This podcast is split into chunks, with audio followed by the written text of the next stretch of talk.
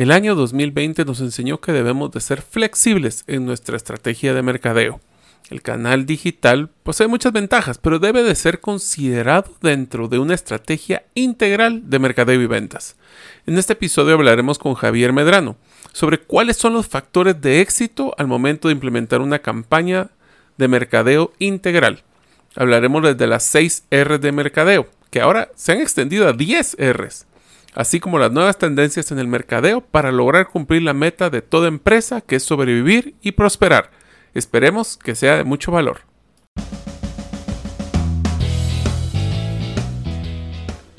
Bienvenidos al podcast Gerente de los Sueños, donde le brindamos las herramientas prácticas, competencias e inspiración para que los líderes de impacto cumplan sus sueños. Soy su anfitrión, Mario López Alguero, y mi deseo es que vivas la vida con pasión, resiliencia y templanza. Bienvenidos.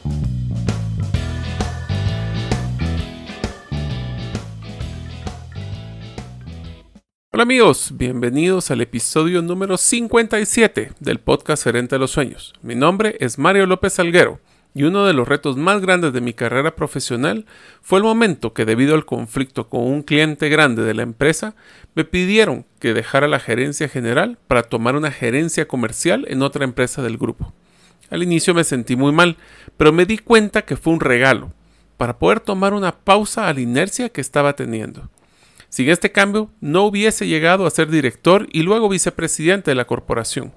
Los retos, encontré, son bendiciones escondidas si tenemos la actitud correcta. Deseo agradecerte que nos escuches el día de hoy. Si todavía no eres parte de la comunidad de los sueños, puedes hacerlo suscribiéndote a nuestros correos electrónicos ingresando a la página gerentedelosueños.com o a través de nuestro listado de difusión de WhatsApp enviando tu nombre al teléfono más 502 más 502 para aquellos que nos escuchan fuera de las fronteras de Guatemala y el número de celular 5017-1018. Repito, 5017-1018. El día de hoy tendremos la gran oportunidad de poder platicar con Javier Medrano. Javier es un profesional con más de 23 años de experiencia en la banca, posicionamiento, mercadeo, comunicación, publicidad, negocios y estrategia. Ha trabajado en una empresa prestigiosa durante toda su trayectoria profesional ejecutando proyectos de alto impacto con equipos interdisciplinarios de alto rendimiento y articulando iniciativas transformadoras para las organizaciones, generando rentabilidad y valor para todos los stakeholders. Sus tres éxitos que considera es haber sido seleccionado entre cientos de candidatos universitarios como trainee de presidencia ejecutiva en Bancafé al inicio de su carrera ha liderado varios eh, diferentes procesos de transformación en bancos del sistema en campañas exitosas a lo largo de su carrera profesional. Entre ellas, los emblemáticos, por ejemplo, con los Tigres del Norte. Fue nombrado por FIFA como miembro de la Comisión de Regularización del FedeFoot. Es el menor de siete hijos, amante de la buena comida y de viajar. Le gusta participar en iniciativas sociales y de incidencia positiva que construyan una mejor comunidad y un mejor país. Actualmente funge como consejero de la Junta Directiva de Repcom, una agencia de comunicación regional. Si quieres saber más de Javier, lo puedes buscar como Javier Medrano en la red LinkedIn. Hola amigos, bienvenidos a un nuevo episodio, ahora en la segunda temporada del podcast Gerente de los Sueños. Es un gusto tenerlos con, estar con ustedes el día de hoy. Como ustedes saben, mi nombre es Mario López Alguero. Hoy tengo el gran gusto de poder presentarles un gran amigo eh, es un experto realmente. Nos hemos encontrado en muchos proyectos de, premios de mercadeo. Eh, ha ganado muchos premios, ha sido juez de muchos premios, pero principalmente ha sido una persona que ha logrado avanzar en las empresas que ha logrado trabajar a través de un mercadeo, hablemos integral. Eh, su nombre, como lo escucharon anteriormente, es Javier Medrano y hoy vamos a hablar del tema eh, factores de éxito implementando una campaña de mercadeo integral. Así que primero que todo, Javier, bienvenido. Gracias, Mario. Pues muy agradecido con la invitación y un gusto poder interactuar con todos eh, por estos medios digitales que están de moda. Excelente.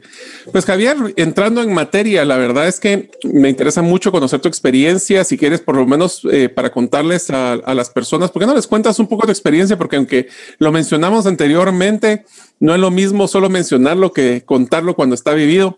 Y me gustaría que quisiéramos una dinámica que estoy implementando ahora con la segunda temporada, es que les cuentas un poquito de ¿cuáles han sido esos grandes logros o esas estrellitas en la frente que te sentís orgulloso de haber hecho en tu carrera profesional? Y eh, después ya empezamos en la materia. Ok. Eh, pues mira, eh, yo creo que ese primer granito para mí a nivel profesional fue el haber aplicado un programa de trainees en su momento, específicamente en el año 99, en lo que fue Bancafé, el, el grupo financiero del país. Yo estaba aún en la universidad en esa época y me acuerdo que eh, dentro de la dinámica universitaria hubo una convocatoria. Eh, aplicó cientos de, universitarios, ¿verdad? Porque lógicamente Bancafé era un atractivo para, para cualquiera en ese momento. Y eh, pues la gran satisfacción para mí fue, fue que yo fui elegido dentro de los 10 trainees de esa primera promoción del programa que se implementó en esa oportunidad. Eso para mí marcó, te diría yo, un hito importante, primero, eh, por haber sido seleccionado entre tanta gente. Segundo, yo era el más joven eh, de todos los trainees. Eh, casi no paso el primer filtro cabalmente por el tema de la edad, ¿verdad? tercero, porque al final era un programa que duraba un año, en donde prácticamente te enseñaban todo sobre la banca, ¿verdad? Y pasabas por todas las áreas del, del banco. Eh, y encima de, de, todo nos pagaban. Nos pagaban eh, el salario eh, mínimo, pero para nosotros, imagínate, en esa época que te, que te pagaran por aprender, era realmente un lujo, definitivamente. Y posteriormente, te diría yo que fue una gran experiencia en mi vida porque logré conocer a, mucha gente que hoy por hoy eh, son grandes amigos de toda la vida. Eh, mi formación y mi visión de lo que es eh, los negocios y el mercadeo se fundaron ahí, ¿verdad? Y me dieron un, espectro y, y una... fue un cambio cultural, ¿verdad? Porque Bancafé realmente generó un cambio cultural a nivel de país impresionante, ¿verdad? Y eso marcó grandemente mi vida. Em, y, definitivamente fue un, un aprendizaje de, que yo lo condenso en un año, pero realmente eh, cualquiera hubiera querido tener la oportunidad de ese aprendizaje en tan corto tiempo, ¿verdad? Logré aprender de la banca y de, de muchas cosas en, en, muy poco tiempo. Es básicamente un MBA aplicado, ¿verdad? Totalmente. Sí, sí, yo diría que... Un curso intensivo. Sí, yo creo que esa, esa práctica mm, la deberíamos implementar a nivel país y, y, todas las empresas deberían de ser mucho más activas en ese sentido porque no, no se imaginan el aporte que, que eso genera a la sociedad y lo que transforma. No, y me imagino que también gran, una de las grandes ventajas que tuvo un programa de, de, trainees, que básicamente es lo que eh, participaste, era que también le dio una oportunidad a las personas que van ya tiempo en estas, en estas, eh, en estos departamentos a escuchar un punto de vista de un usuario y de un ejecutivo joven que tiene un punto de vista diferente. Entonces yo creo que ese es, este tipo de, de, programas son muy bonitos porque yo creo que los dos se benefician.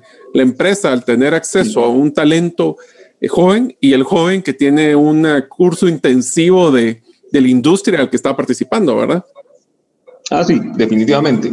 Nosotros también aportamos porque desarrollamos proyectos que fueron de beneficio para la institución, eh, pero el valor añadido y el valor agregado para uno es, eh, para mí no tuvo precio, eh, definitivamente. Excelente, excelente. Pues empecemos hablando de materia. A ver, ¿qué, ¿qué es lo que considerarías que debe ser una, a ver, eh, ahorita en el mundo del mercadeo desde el año pasado ha cambiado muchísimo porque realmente eh, teníamos antes eh, temas tradicionales de colocar en medios masivos la publicidad, en sacarlo en medios impresos y finalmente también los puntos de venta. Pero ¿qué es lo que consideras que son los requisitos para ahora una campaña de mercadeo integral? mira, yo creo que el, mundo ha cambiado definitivamente y, tenemos que entender ese nuevo contexto, esa nueva realidad. Eh, y ante esa, nueva coyuntura, eh, creo que no podemos eh, obviar el tema que todo lo que tiene que ver con digital es un, hoy por hoy es un común denominador que cualquier estrategia de negocios y cualquier estrategia de marketing debe llevar implícito. Entonces, para mí, eh, creo que ese es el primer gran efecto que tenemos en el mundo del marketing y de los negocios. Em, y que en una campaña, lógicamente, cuando la vemos desde un concepto integral, se vuelve un ingrediente básico eh, para que nosotros podamos potenciar cualquier iniciativa. Eh, si lo vemos desde hace muchos años, se venía hablando sobre el tema de medios tradicionales versus eh, no tradicionales, ¿verdad? si te recuerdas, lo mirábamos mucho en los premios EFIS y, y en todas estas iniciativas, de, ¿verdad? Cómo, cómo ha, ido evolucionando y, y, qué campaña ponía un componente eh, digital o de exteriores en, sus campañas, apostando por lo nuevo, por la novedad. Y cada año íbamos viendo cómo eso se iba, iba evolucionando, iba incrementándose, eh, ya fuera de, de manera paulatina o, o en algunos casos veíamos que había cierto escepticismo a, ese tipo de inversiones, ¿verdad? Eh, sí. Marcas más tradicionales, gerentes de mercadeo más tradicionales o gerentes generales más tradicionales, ¿verdad? Pero hoy sí creo que eh, esa, eh, esa, esa nueva forma de ver las cosas sí ha cambiado. Entonces creo que en el mix, yo siempre he dicho que en el mix está realmente el valor que nosotros le demos a una campaña de marketing va a depender mucho de los objetivos del negocio. Pero creo que las marcas están en la obligación de tener eh, un espectro bastante amplio a la hora de invertir en diferentes medios, ¿verdad? Porque eso es lo que realmente te hace una campaña. Cuando vos haces una estrategia integral, eh, muchas veces, eh, y a mí a lo personal me ha pasado, ¿verdad? mire, ¿por qué gastamos tanto eh, en tales medios, verdad? Y no lo concentramos en este medio que es mucho más económico y que posiblemente es la nueva tendencia. Pues no necesariamente, ¿verdad? Eh, los objetivos de posicionamiento, los objetivos de negocio, eh, pues muchas veces son a nivel nacional y posiblemente una televisión abierta a veces llega de mejor forma y con mayor alcance a las diferentes poblaciones, dado nuestro giro de negocio, versus el Internet, ¿verdad? Que aún todavía nos falta eh, niveles de penetración en ese sentido, ¿verdad? Entonces muchas veces los miramos nosotros o, o, o, nuestros directivos con una perspectiva o con un lente propio, ¿verdad? De nuestra burbuja. Y, y no necesariamente lo estamos viendo en función de nuestros segmentos y en función de, de, esos nichos de mercado.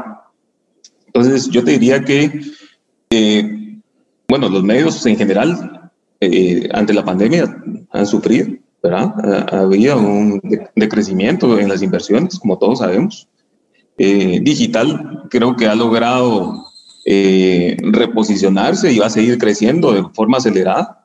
sin embargo, yo sí no quisiera estigmatizar a, los medios tradicionales. Eh, por el contrario, quisiera poner en la mesa que todos los medios se vuelven importantes. Eh, lo que sí es un gran reto para las marcas es que seamos mucho más creativos eh, y seamos mucho más finos en la definición de esa estrategia, ¿verdad? Porque lógicamente ese retorno sobre las inversiones que hagamos hoy en día tiene mucho más, mucha más importancia eh, y va a ser una exigencia de la alta dirección. Te voy a contar una anécdota de, de mis primeras oportunidades para ser eh, jurado en los premios EFI. Si ustedes no conocen los premios EFI, les recomiendo, yo creo que Javier y yo éramos muy, muy eh, fanáticos de estos premios, a diferencia de otros de creatividad, porque realmente medían o trataban de medir el impacto realmente o el retorno de la inversión. Hablemos de esto. Pero mi historia que te quiero contar, Javier, porque hay una pregunta que viene atrás de la historia, es cuando empezamos a hacer las primeras eh, mesas de trabajo para poder evaluar casos de digital, en nunca se me va a olvidar. Recuerdo de que me invitaron eh, y habían varias agencias digitales, varias agencias de publicidad y algunos directores de, de mercadeo de banca. Y una de las cosas que me pareció simpático es que cuando empezamos a evaluar las telecomunicaciones fueron una de las primeras industrias que utilizó mucho digital. Es que empezaron a hacer el primer caso el segundo caso, el tercer caso, y utilizaban terminología que para mí era muy novedosa. Engagement, el, el, el costo por clic o cosas así.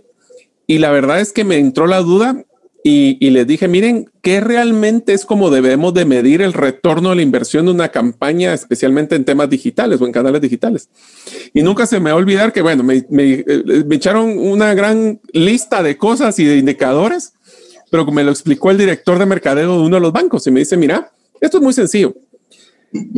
Digital es un canal más para ejecutar tu estrategia. Y hay muchos, o sea, primero tienes que definir lo que, lo que acabas de mencionar. ¿Cuál es tu cliente?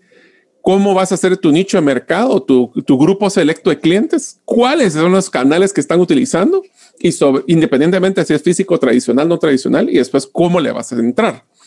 Pero me dio una risa porque me dice, eh, uno de los indicadores que muchas personas cometen errores en temas de mercadeo es poner la meta de likes en una página uh -huh. o poner, eh, o por ejemplo, el del engagement el engagement, para los que no conocemos, es qué tanto interactúan las personas con los posteos en redes. Pero me dijo el director, este director, que me dio una risa, pero tiene razón. ¿Querés ver cómo subo mi engagement en el banco? Muy sencillo. Solo apago el servidor y vas a ver cómo todo el mundo va a estar mandando, mandándome mensajes, no muy amigables, pero muchos mensajes hacia ese engagement que voy a interactuar. Lo que pasa es que la interacción no va a ser positiva. Para manejar un modelo integral ¿Cómo decidimos esos canales? ¿Cómo decidimos ya si estamos evaluando nuestros clientes y ahora que los clientes han cambiado? Yo te diría que uno de los cambios más grandes es que ahora el cliente es mucho más educado. Sí. ¿Cómo es que ha cambiado eso a modelos como content marketing y otros modelos innovadores?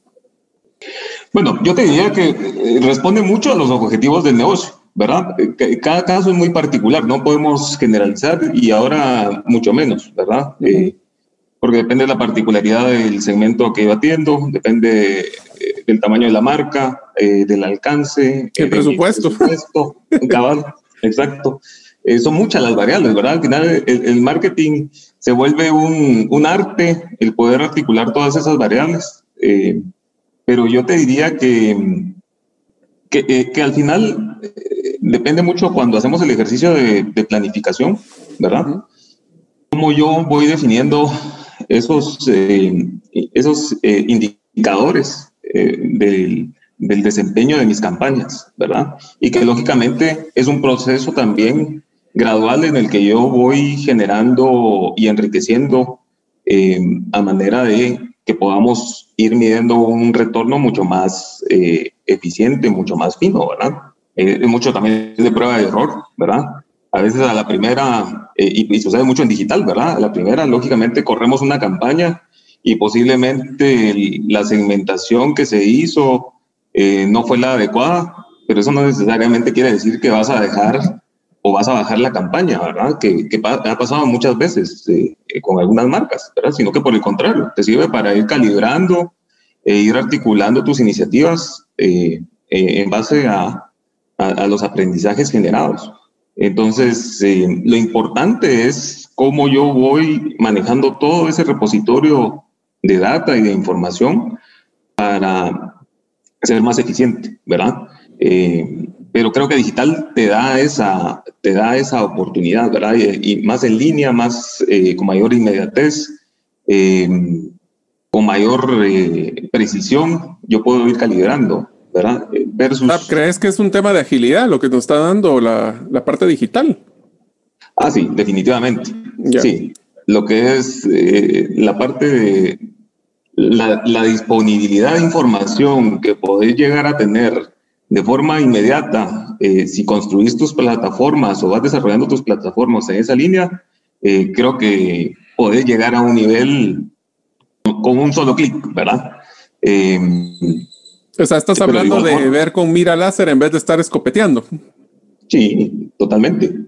Acabo de escuchar un caso cabalmente de, de un emprendimiento que surgió en Guatemala sobre que hacen referencia a canales de distribución. Entonces, eh, esta persona que me pareció muy interesante dice, bueno, yo incursioné eh, bajo un modelo diferente y mi propuesta de valor está en generar eh, información de, en, en, tiempo récord a mi, a mi cliente, ¿verdad? En este caso a, a, a marcas de consumo masivo y, y retroalimento al, al, comercio también de forma inmediata y me voy adecuando a las necesidades eh, de la marca. Por ejemplo, la marca ya ve un valor de todo el Big Data que yo le, voy generando eh, versus el distribuidor tradicional que no está en capacidad de generarle información eh, en menos de, por decirte, una semana.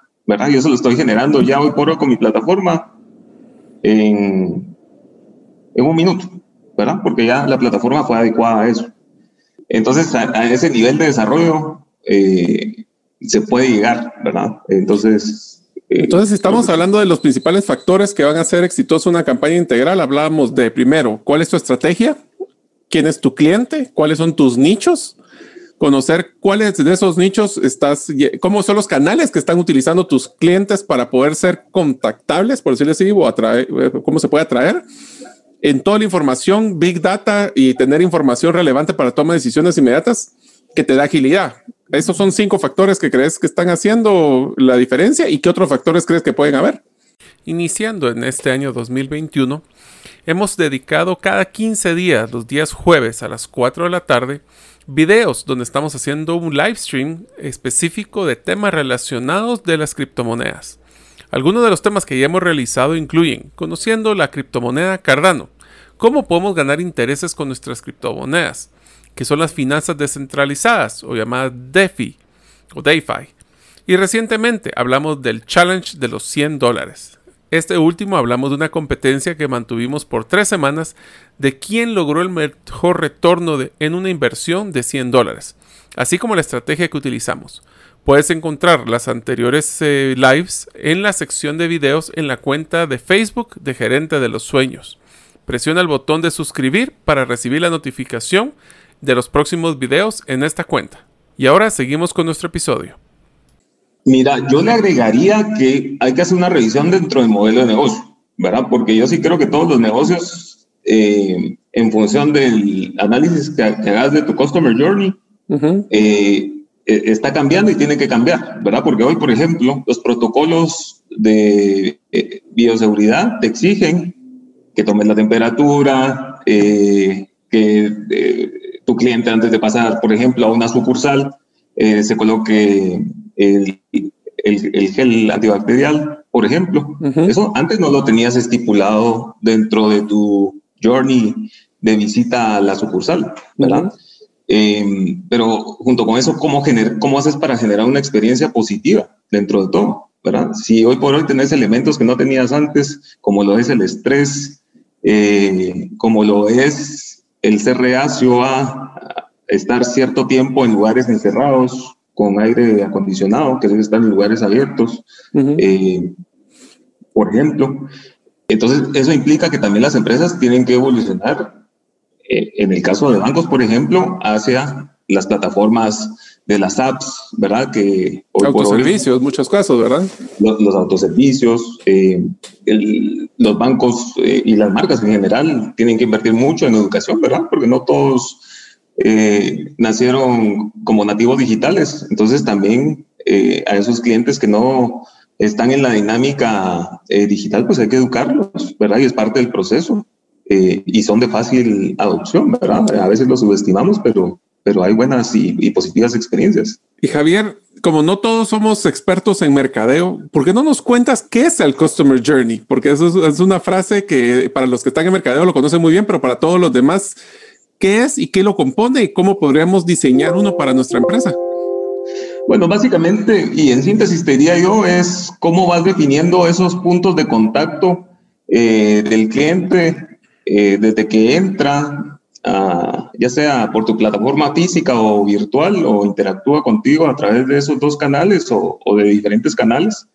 Eh, y, e ir evidenciando cuáles son esos eh, dolores que el cliente puede sufrir y cómo los haces vos eh, pues más ágiles y más amigables eh, de cara al cliente, ¿verdad? Porque ese es al final el objetivo, ¿verdad? Cómo yo dentro de ese, de ese journey, dentro de, de ese proceso, puedo generar una experiencia mucho más positiva ya sea en términos de tiempo, en términos de calidad, y obviamente que se traduzca en un beneficio para, para la institución y para, para el cliente.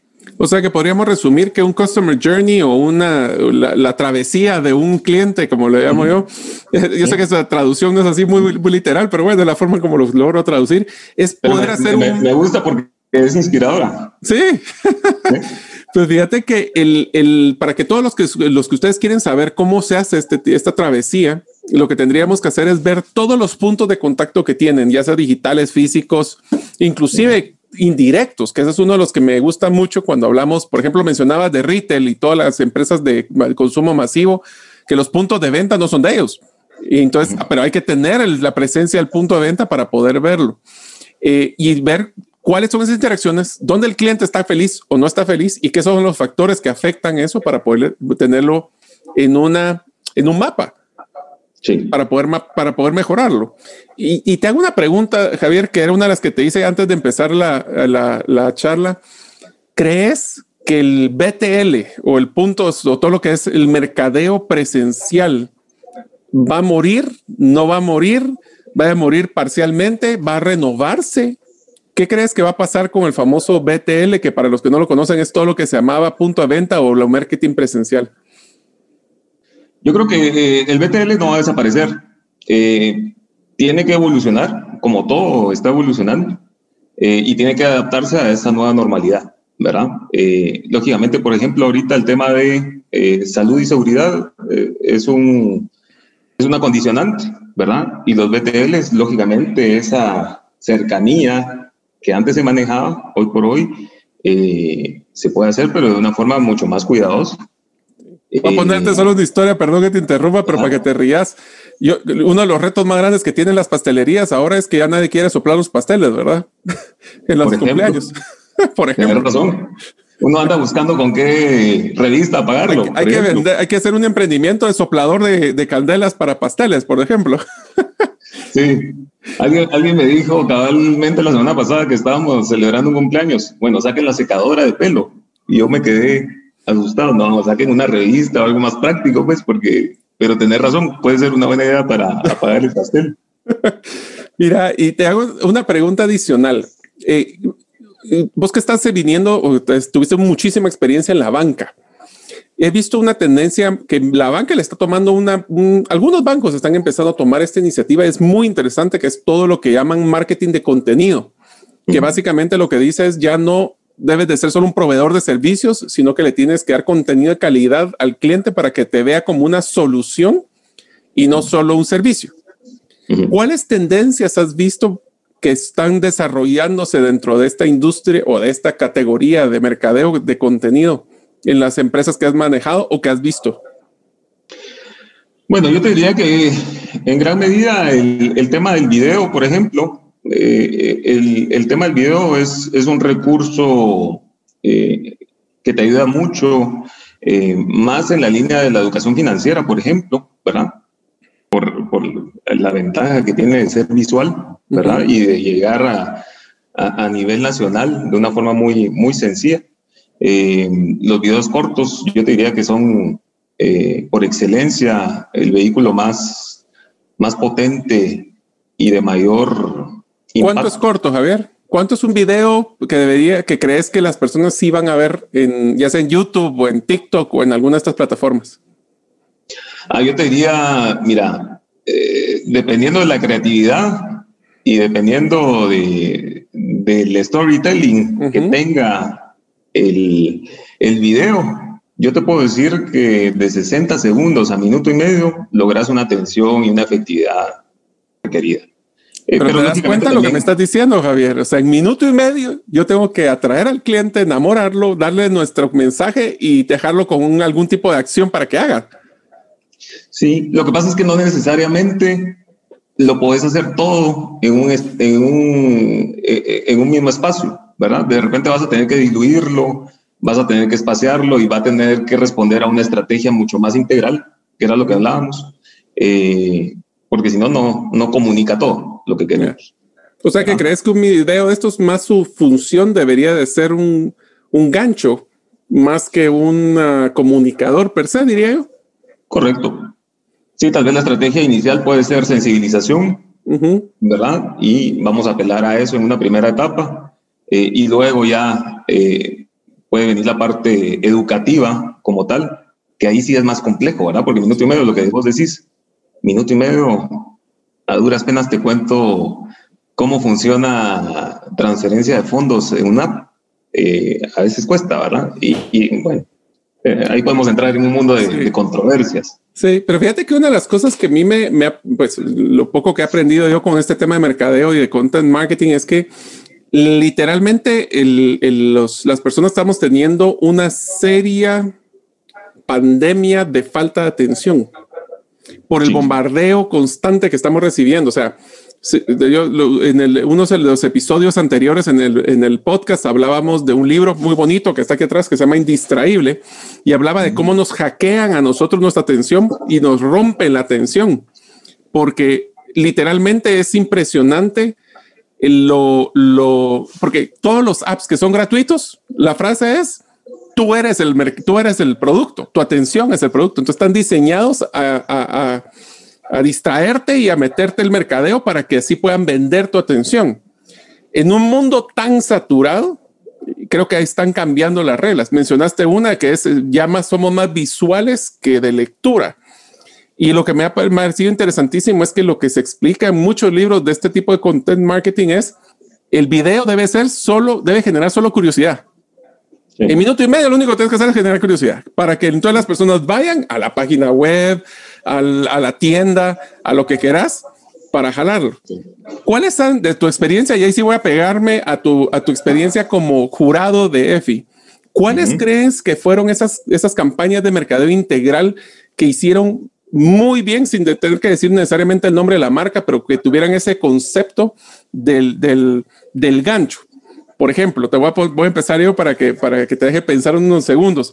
Una de las campañas que a mí me gustó muchísimo fue una de gaseosas que lo que hacía es crear una, una historia como de caricatura que cuando las personas querían ver la conclusión tenían que apachar eh, de, una, de una posteo en redes sociales y se iban a una página web donde ya les explicaban la campaña. Y obviamente tuvo, cuando estás hablando de caricaturas, superhéroes, pues la, la, curiosidad mató al gato, como dicen, ¿verdad?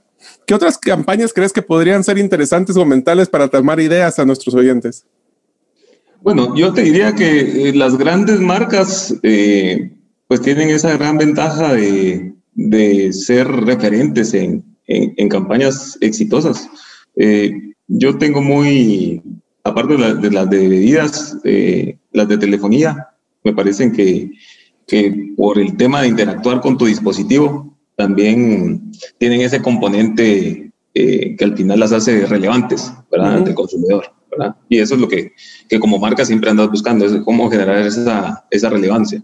Sí, Sí, te voy a decir una, ¿sabes cuál es uno de los que me acabo de acordarte? Yo creo que vos estuviste conmigo en ese, el caso de los bomberos aquí en Guatemala, que cuando tuvieron una caída de sus ingresos, lo que empezaron a hacer fue hacer clases de CrossFit con rutinas de estar cargando las, las, las, em, las mangueras y subir escaleras y entonces vendían la suscripción para poder hacer CrossFit con los bomberos. Eso me pareció impresionante, ese tipo de campañas. Creo que sí. Creo ¿Te sí. Y contame otra de las preguntas que tenía con un modelo de, de, marketing integral es, y este es uno bien importante, especialmente para las personas que tienen, y había una categoría en los EFIs que se llamaba de bajo presupuesto, era ¿cómo realmente podemos medir el retorno de la inversión de nuestras, de nuestras campañas de mercadeo integral?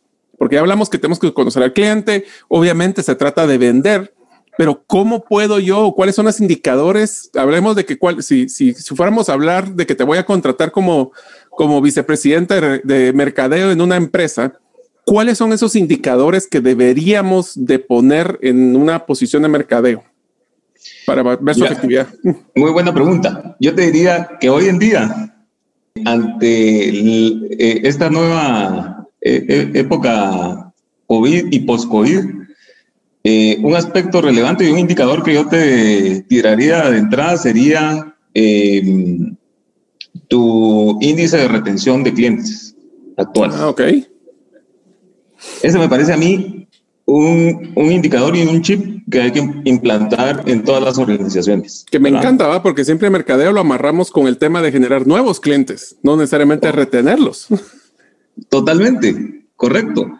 Eh, y, siempre pensamos en la campaña masiva, en la campaña que tiene que tener un 360, que es válido, ¿verdad? Porque, eh, pero ahí está el arte. O sea, hay momentos en donde yo puedo articular esas iniciativas, pero ahorita, por ejemplo, yo lo más efectivo para generar rentabilidad ante la crisis y lograr esa recuperación, eh, yo centraría mis esfuerzos en retener nuestros, los clientes actuales, ¿verdad? Esos son esos son el mejor vehículo para mejorar tu, tu rentabilidad y para hacer los ajustes al modelo que tengas que hacer. Eh, entonces, ahí probablemente vas a invertir eh, menos presupuesto, ¿verdad? Eh, tenés que ser igual de creativo, porque eso no necesariamente quiere decir que dejes de ser creativo, sino que al contrario, tenés que ser más fino y tenés que eh, aprovechar todas esas plataformas tecnológicas para realmente que tu journey dentro de la dinámica que vayas a hacer de la campaña eh, uno a uno tenga mucho más impacto y te ayude a generar y a perfilar de mejor forma eh, tus clientes, ¿verdad? Tenés unos niveles de medición y unos niveles de, tracking que no tenés eh, en las campañas masivas y lo, lo, lo, podés hacer hoy.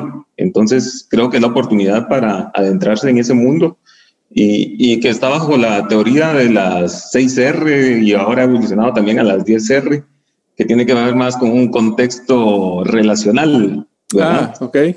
Entonces, ahí te dice, es eh, la RD eh, reactivar. Eh, bueno, reactivar a tus clientes durmientes, por ejemplo. otra es recuperar tus clientes que se te fueron. y la otra es retener a los clientes que hoy por hoy tenés. ¿Esa cómo se llama esa metodología o esa filosofía?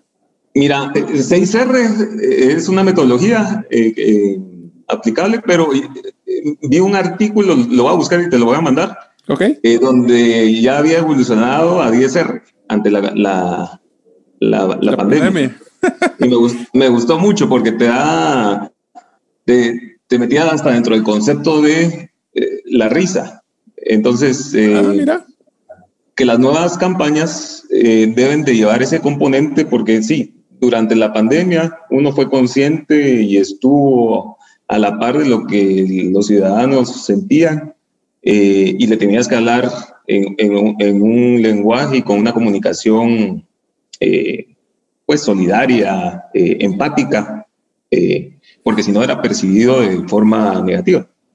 Pero que ahora viene una nueva etapa. Ahora la gente lo que quiere es positivismo, es recuperación, es reactivación. Entonces, ¿cómo apelar al humor sin salirse de un marco consciente de la situación, pero sí ya eh, cambiando un poco el discurso. Entonces, me gustó que haya evolucionado hacia las 10 R. Entonces, es un concepto bastante novedoso. Te voy a contar, eh, Javier, un, dato que a mí me costó, bueno, cuando, cuando yo estaba en mercadeo, porque como, te, como sabes, yo estuve, he estado en muchas cosas, pero cuando estuve en mercadeo me pareció interesantísimo que cuando hicimos el análisis por ejemplo, de rotación de personal, ¿sabes cuál era el costo más caro de la rotación de personal? Y no era ni el salario, ni los, ni los entrenamientos, ni nada. Eran los ingresos no percibidos por, por tener una mala atención o por tener una curva de aprendizaje de atención de las personas. Entonces, lo que me decías de, de retención de clientes, primero, te sale mucho más barato retener un cliente que buscar uno nuevo. Segundo, es una persona que te conoce. Entonces puedes hacer venta cruzada, puedes venderle otras cosas, le puedes generar un tema de comunidad. Y terceros son los que te van a generar. Es más, el sueño de todos nosotros con un buen mercadeo es volver a nuestros clientes, nuestros vendedores. Y no solo compren, sino que nos ayuden a traer clientes. Entonces, y eso se hace mucho con el tema de content marketing, creo yo. Sí, correcto. Sí, tú, eh, ahí sí que eh, dentro de las 10R tiene un, un, nombre particular, se me fue ahorita, pero es cabalmente eso, ¿verdad? Cómo, cómo referir, eh, eh, cómo se vuelve tu promotor. sí, y, y, eso es hoy por hoy lo que tiene más valor, ¿verdad? Y que lo aplica también para tus colaboradores. Bien, También, sí, cuando estaba en call centers, la mayoría de nuestras nuevas contrataciones venían por referidos. Sí. Y también cómo haces para retener hoy en día a esos, eh, a esos colaboradores que son insignia y que son referentes. Eh, bueno, y ahora te digo, te recuerdas que yo tenía una posición algo extraña, que era recursos humanos y mercadeo, porque la verdad es que tenemos que no olvidar algo muy importante que mencionó ahorita Javier, y es que nosotros tenemos que ser igual de consistentes en el mercadeo interno que externo. Si no, al cliente le vamos a vender una idea de lo que es la empresa y, y, cuando estamos adentro es otra historia. Y te doy una pregunta adicional, Javier, que me encantaría escuchar tu punto de vista y es, ¿cómo crees que debería de evolucionar el mercadeo interno ahora que no estamos en las oficinas? Sí. Sí, yo creo que los modelos híbridos van a ser eh, también parte de la nueva normalidad.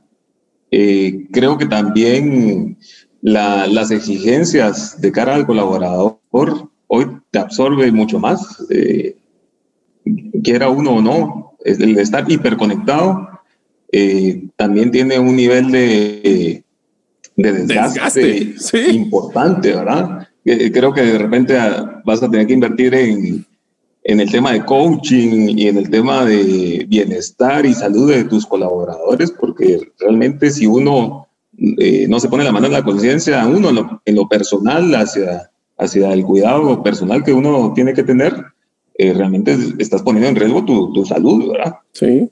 Entonces, eh, sí creo que al final esos modelos híbridos van de cajón y creo que va a estar en esas políticas de la empresa cómo guardar ese equilibrio.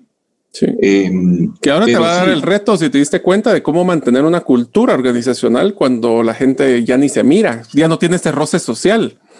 Ese es un ejemplo de creatividad que vamos a tener que cambiar en nuestro modelo de mercadeo, especialmente a lo, a lo interno, ¿verdad? Y ese es un gran, reto, ¿verdad? Para los liderazgos, para la integración de los equipos, cómo mantener ese arraigo a la cultura eh, es clave. Y si no la tenés, cómo la, la la implantás y, y, cómo la sostenés, creo que se vuelve un gran reto. Sí, eh, te digo de que uno nunca sabía el poder del cafecito hasta que ya no lo tuvo. Sí, pero yo te diría también, ahorita que mencionaste, pues obviamente el cliente externo es clave dentro de tu, de tu tema de negocios, pero el, el cliente interno y todos tus stakeholders alrededor eh, creo que te dan una nueva visión mucho más integral y mucho más... Eh, Congruente, diría yo, sí. Sí, eh, para garantizar la sostenibilidad de tu negocio, ¿verdad? Hoy ya no puedes dejar por un lado, por ejemplo, tu relación con los proveedores, ¿verdad? Eh, bueno, tal vez, pero hoy por hoy, por ejemplo, el tema de pagarle a tiempo a, a un proveedor, estás poniendo también en riesgo eh, su permanencia en el mercado, por ejemplo. Y eso es parte de tu responsabilidad social empresarial. Sí. Em, y ahora ya todos los proveedores tienen redes sociales también que pueden comunicar de cómo estuviste tu relación con ellos. Tengan cuidado, no son 30 días, son 60. O sea, bueno, sí. La, semana pasada lo vi eh, un grupo musical. Imagínate, eh, lógicamente, una de las categorías que les ha afectado la pandemia eh, lógicamente fue el último recurso que tenía para poderle cobrar a la persona que le debía y lo puso en redes sociales. Se desató por un proveedor y dijo, bueno, no me importa, aunque esta persona sea alguien que, que me contrata, pero, pero no, me ha pagado. lo sube a redes sociales y te generó una crisis en red, reputacional en redes sociales. Entonces, yo creo que hoy en día todo lo que tenga que ver con reputación, sostenibilidad, son temas eh, que te hacen eh, generar una nueva dinámica del negocio.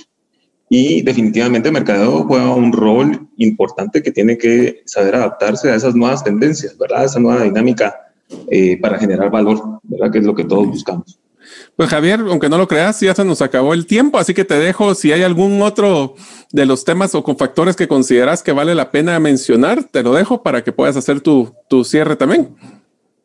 Pues gracias, Mario. La verdad que muy, ni, sentí el tiempo, pero sí creo que esto que nos ha pasado eh, a nivel mundial, eh, creo que es una llamada a la reflexión. eh, no solo en lo individual como personas, en nuestro entorno familiar, en nuestro entorno comunitario, también es una reflexión para que a nivel empresarial podamos eh, cambiar nuestra dinámica de hacer las cosas, ¿verdad? Creo que podemos, en el caso particular de, de áreas de marketing, yo siempre he dicho que, que, la comunicación tiene el poder de transformar la vida de las personas, ¿verdad? Eh, y nosotros tenemos esa oportunidad eh, y con liderazgo y con innovación y con trabajo en equipo, creo que se puede lograr. Así que una gran responsabilidad eh, para todos de aquí en adelante y, y para todos los que estamos en, en marketing y comunicación aún más. Pues Javier Verano, muchísimas gracias. Ha sido una conversación, como te das cuenta, en estos episodios tratamos de que pase volando el tiempo. Y amigos, espero que ustedes puedan haber tomado nota. Recuerden de que si ustedes quieren eh, recibir la infografía eh, o las notas de este episodio y, vamos a incluir en este caso las seis o diez R's que Javier muy amable nos compartirá y que investigaremos. Los vamos a poder hacer a través de, ser parte del listado de distribución de correo electrónico en la página gerente de los sueños.com o a través del listado de WhatsApp en el número más 502 para aquellos que están fuera de las fronteras de Guatemala 5017 1018. Así que Javier Merano, muchísimas gracias y para todos ustedes esperamos verlos en el próximo episodio del podcast Gerente de los Sueños.